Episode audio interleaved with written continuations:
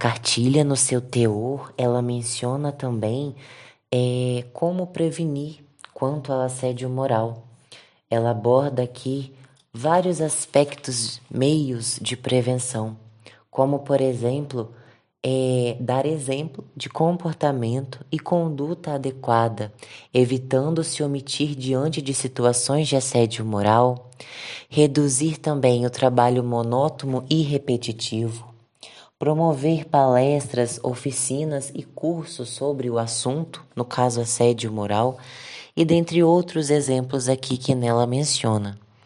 Mas é importante mencionar ainda que Além desses meios de prevenção abordados por ela,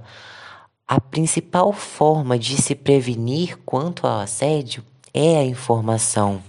né? É você incentivar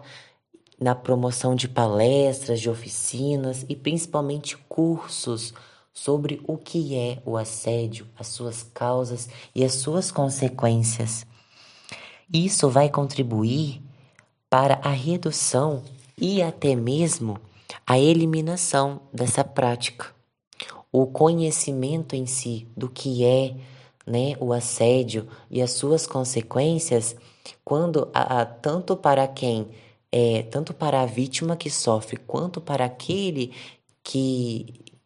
né, no caso, o assediador,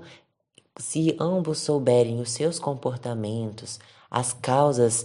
e a, principalmente a consequência que se, se dá um assédio moral, tendo esse conhecimento, pode ser que as causas se reduzam, até mesmo não venham mais a existir.